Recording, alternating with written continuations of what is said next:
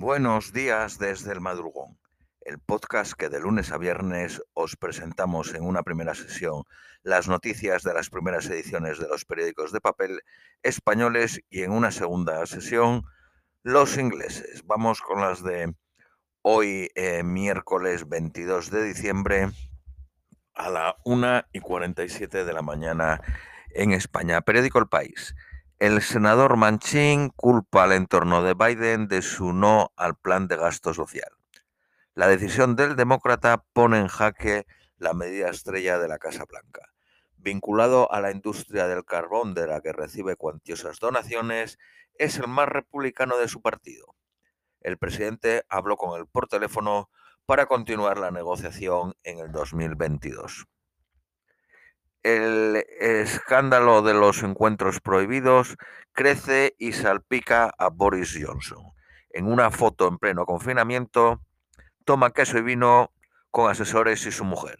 Su portavoz defiende que comer algo fuera de las horas de trabajo era legal. El primer ministro deja las puertas abiertas a aprobar nuevas restricciones tras la Navidad.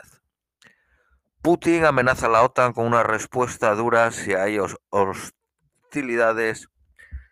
el líder ruso eleva el tono y acusa a Estados Unidos de desplegar soldados en sus fronteras. El mandatario dice que sus misiles hipersónicos están en modo combate. Defensa elevará su presupuesto para los dos próximos años en 2.100 millones de euros. La política económica de Erdogan arruina a los turcos. El gobierno exige eh, sacrificios a la población para impulsar el potencial exportador, pero los precios suben y aumenta la brecha entre ricos y pobres. El dirigente atribuye los problemas a especuladores y enemigos del país. En Estambul crecen las colas para obtener pan a precio subvencionado. Francia mata en Níger a un jefe del Estado Islámico. Se llama Soumana Boura, uno de los autores materiales del asesinato en agosto pasado de seis cooperantes franceses. Libia camina hacia el caos. Las elecciones presidenciales previstas para el próximo viernes están paralizadas y se desconoce quién liderará el país en los próximos días. La ONU, la Unión Europea y Estados Unidos no diseñaron un plan B a que fallasen los comicios. En la capital hay movimientos de milicias y carreteras cortadas. Portugal anticipa el 25 de diciembre el cierre de discotecas y bares. Biden anuncia 500 millones de pruebas gratuitas a domicilio a partir de enero, pruebas para detectar el COVID. Haya de Jordania obtiene 650 millones de euros en el divorcio más caro de Reino Unido. Se separa del emir de Dubái. Aya es hija del fallecido Hussein de Jordania y hermana de Abdallah, actual soberano de ese país. Periódico ABC. El dilema de Chile. Socialismo en la europea o bolivariano. El presidente electo pide tiempo, pero el mercado le exige que adelante quien dirigirá su equipo económico. Boric ha contactado con economistas de prestigio que le asesoraron en la campaña electoral. Chile tiene una inflación cercana al 7% y un desempleo del 8.1%. Boric no anunciará el reparto de poder entre, entre sus socios de izquierda hasta el 22 de enero. Afirma que habrá paridad entre hombres y mujeres como hizo Bachelet. La justicia boliviana niega la libertad condicional a la expresidencia, expresidenta. Es la quinta vez que se la niegan y la eh, expresidenta lleva 281 días en la cárcel. Putin vuelve a amenazar a Occidente con, con atacar en Ucrania. Rusia tendría desplegados en las fronteras cerca de 200.000 militares. Estados Unidos ha recomendado a sus ciudadanos no viajar a Ucrania por las crecientes amenazas de Rusia de invadir el país. Dinamarca alquilará celdas en Kosovo para presos extranjeros para aliviar la masificación de sus cárceles. Dinamarca pagará una tarifa anual de 15 millones de euros. Kosovo tiene entre 700 y 800 celdas vacías. Kosovo, por cierto, no está reconocido por España. La aceituna negra, la última batalla comercial con Estados Unidos.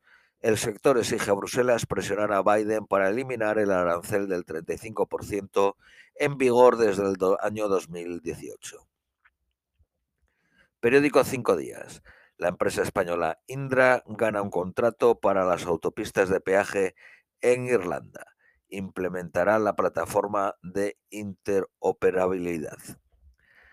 El Banco Santander vuelve a patrocinar a Ferrari en la Fórmula 1 por tres años. La industria de contenidos digitales facturará 3.353 millones este año en España. El gas sube un 23% y el precio de la luz marca un nuevo récord a 360 euros. Repsol y Amazon Web se alían para reducir sus costes. La petrolera aportará 234 megavatios de renovables y la tecnológica su capacidad en la nube. La empresa naval valenciana Boluda Toguaje adquiere la escocesa Caledonia Toguaje, reforzando su división de remolques. La empresa española opera una flota de más de 359 remolcadores en 18 países. Una gestora dirigirá a UGT Madrid tras dimitir su presidente. El secretario general deja su puesto después de denunciar una presunta trama corrupta en el sindicato.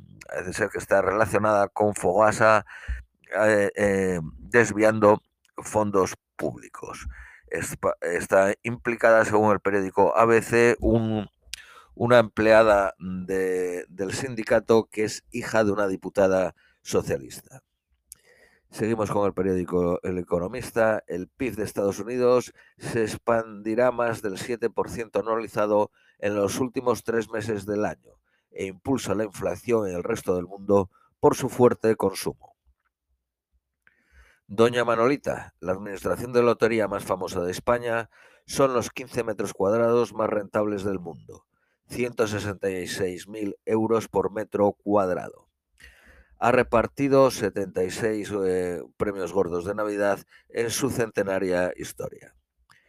Periódico ABC, eh, Partido Popular y Ciudadanos se lanzan a la guerra total, pero dejan al margen a Andalucía. Los populares preparan ya la precampaña con el objetivo de dejar sin representación al partido de Arrimadas. Ciudadanos denuncia un relato ficticio de Génova para justificar elecciones convocadas por interés partidista. Bildu monta un onguietarre judicial, un homenaje a los etarras judicial para apoyar a un ex jefe de ETA. Recibe con aplausos y pancartas a Miquel Anza antes de declarar por el asesinato de Gregorio Ordóñez. Sánchez anuncia la creación de una sede del Centro Memorial de las Víctimas del Terrorismo en Madrid que se unirá al ya existente en Victoria. El Senado no aprobó los presupuestos generales del Estado y los devuelve al Congreso. Un brote de COVID aísla a decenas de diputados. La mesa habilitó ayer el voto telemático. Periódico El País, la líder de Ciudadanos descarta mociones de censura en Andalucía o en Madrid. La Generalitat se querella contra Casado por la lengua acusa al líder del Partido Popular de calumnias, injurias y un delito de odio. España registró la mayor eh, cifra diaria de contagios, 49.823. Los contactos estrechos vacunados no tendrán que guardar cuarentena. El confinamiento redujo los asesinatos machistas en el 2020. En los tres meses de medidas drásticas murieron cuatro mujeres y 46 en todo el año. Esto es todo por hoy, os deseamos un feliz miércoles y os esperamos mañana jueves.